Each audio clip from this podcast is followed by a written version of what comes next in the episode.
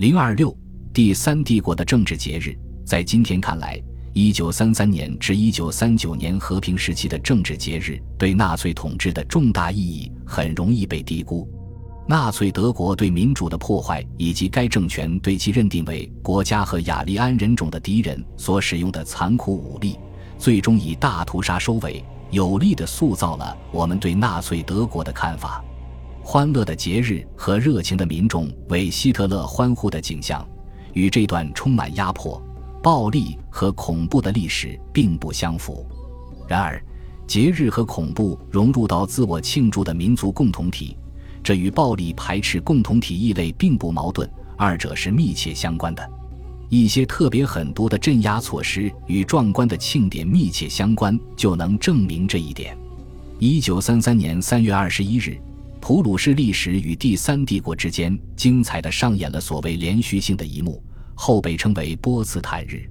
两天后，授权法案的通过摧毁了民主。就在一百多万人在柏林庆祝五月一日全国劳动节仅仅一天之后，纳粹政权就摧毁了自由工会。在一九三五年纳粹党帝国党代会期间，在密室中起草了臭名昭著的纽伦堡法，目的是剥夺犹太人的权利。这是纳粹党年度政治仪式中最复杂的活动。在纪念一九二三年纳粹党慕尼黑暴动失败期间。希特勒和戈培尔发动了恐怖行动，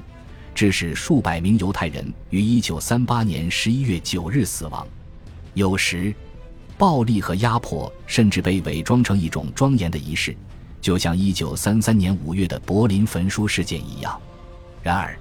如果将第三帝国举行的众多节日仅仅看作准备实行暴行的平台或转移民众对压迫措施注意力的策略，那就是大错特错。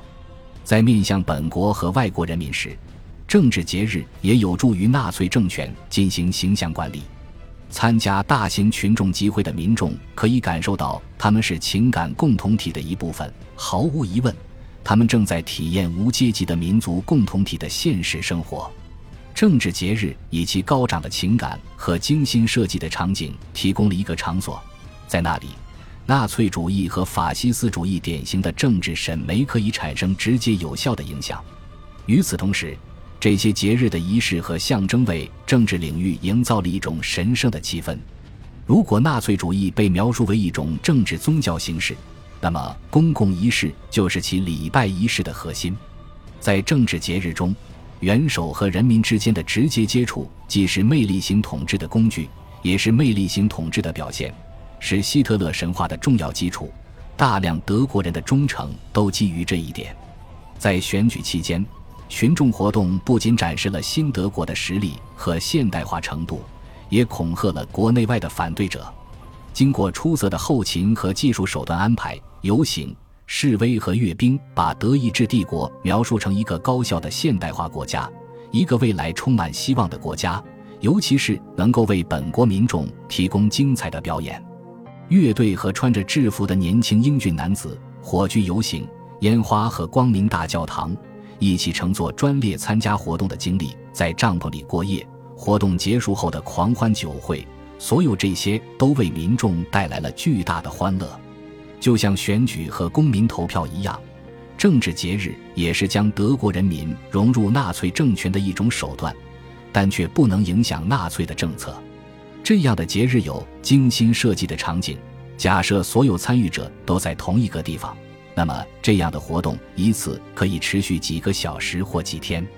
如同选举一样，仪式性的节目使民众从日常生活中解脱出来。尽管演讲者、在场的政治家、参加游行队伍的人以及正在观看的群众扮演着不同的角色，但是作为节日共同体的一员，他们形成了一个整体，其中。群众本身也变成了演员，所有参与者同时出现，他们进行互动，参与象征性的活动，这些都能使民众产生强烈的情感共鸣，